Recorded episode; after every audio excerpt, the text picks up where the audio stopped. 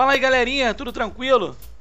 Aqui quem fala é o professor Wellington Dutra, professor de Física da Secretaria de Estado e Educação do Rio de Janeiro, e esse é o PhysicoCast, o seu podcast de Física no ensino médio.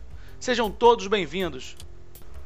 Entramos agora no podcast número 11, referente ao terceiro bimestre da terceira série do curso normal. Na aula de hoje vamos tratar o início da eletrodinâmica. A eletrodinâmica é a parte da física que estuda o aspecto dinâmico da eletricidade, ou seja, o movimento constante de cargas elétricas. E como primeiro conceito que vamos abordar hoje, vamos abordar o conceito de corrente elétrica. Esse é o primeiro tema de estudo da eletrodinâmica. Isso porque a corrente elétrica é a carga elétrica que está em movimento. Esse movimento é ordenado e insere-se dentro de um sistema de condutor, cujas cargas apresentam uma diferença de potencial, que chamaremos de DDP ou até mesmo tensão. A corrente elétrica é a grandeza física que nos permite conhecer a quantidade de carga que atravessa a seção transversal de um condutor, isso é, um corte no condutor, a cada segundo que passa. De acordo com o Sistema Internacional de Medidas, a carga elétrica é medida através de amperes vezes segundo. Tal unidade, por sua vez, também é chamada de Coulomb. Existem dois tipos de corrente elétrica: a corrente elétrica contínua e a corrente elétrica alternada. Ambas tratam-se de uma movimentação de cargas elétricas e são fundamentalmente diferentes. A corrente elétrica contínua é aquela no qual os elétrons são forçados a deslocar-se em um único sentido. Isso não significa, entretanto, que todos os elétrons estejam se movendo ordenadamente pois na realidade o movimento das cargas elétricas é bastante caótico e lento. Esse tipo de corrente elétrica é gerado pelas pilhas e baterias que utilizamos no nosso cotidiano.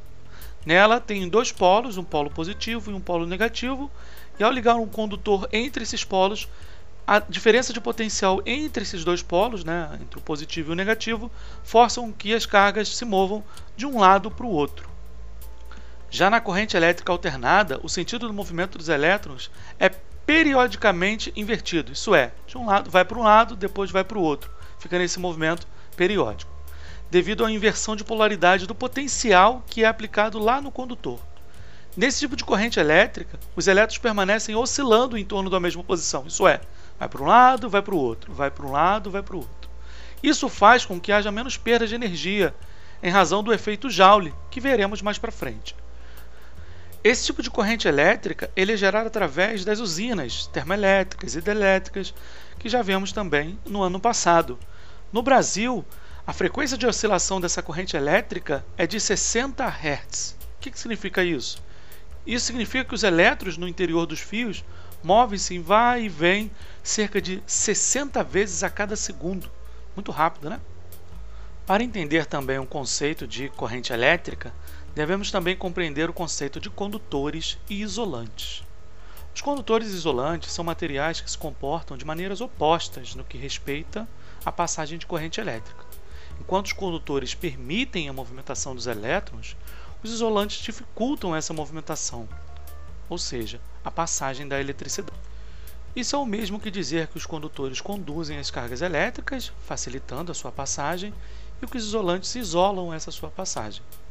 Isso acontece em decorrência da estrutura atômica das substâncias, ou melhor, dos elétrons que os materiais apresentam em sua última camada, chamada de camada de valência. Nos condutores, as cargas elétricas se movimentam com mais facilidade, com mais liberdade, em função dos elétrons livres presentes em sua última camada. A ligação dos elétrons livres com o núcleo atômico é bastante fraca. Assim, esses elétrons têm a tendência para serem doados, e assim facilitando a passagem da eletricidade. São exemplos de condutores elétricos os metais em geral, tais como cobre, ferro, ouro e prata. Cada um tem sua própria característica de condutibilidade, uns melhores e outros piores. É por isso que utilizamos, na maioria das vezes, o nosso fio, um fio de cobre, pelo seu baixo custo em relação aos outros materiais e seu alto índice de condutibilidade da eletricidade. Já nos materiais isolantes, também chamados de dielétricos, verifica-se a ausência ou pouca presença desses elétrons livres. Isso faz com que os elétrons dos isolantes estejam fortemente ligados ao núcleo, no que inibe a sua movimentação. são exemplos de isolantes elétricos a borracha, o isopor, a lã, madeira, plástico, papel, o vácuo e o vidro. E é por esse motivo que os fios são encapados com material isolante, para que quando você encosta no fio, mesmo que ele esteja em funcionamento, né, esteja passando uma corrente elétrica por esse fio, você não tome choque. Que o choque, na verdade, é a passagem de corrente elétrica.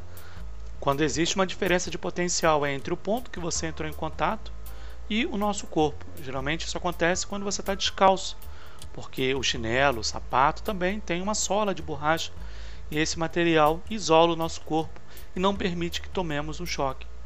Esse foi o nosso primeiro podcast sobre eletrodinâmica. Não deixe de conferir os outros para abordar mais sobre esse assunto que está tão presente em nosso cotidiano. Um abraço e até mais!